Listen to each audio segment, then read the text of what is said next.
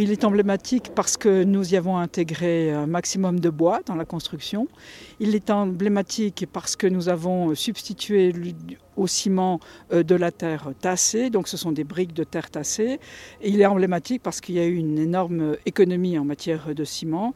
Et pour nous, c'est vraiment un chantier novateur, original, qui répond à la demande, euh, bien sûr politique, au Grand Conseil de construire de manière plus durable, mais aussi à la volonté de la population d'avoir une politique de durabilité à l'État.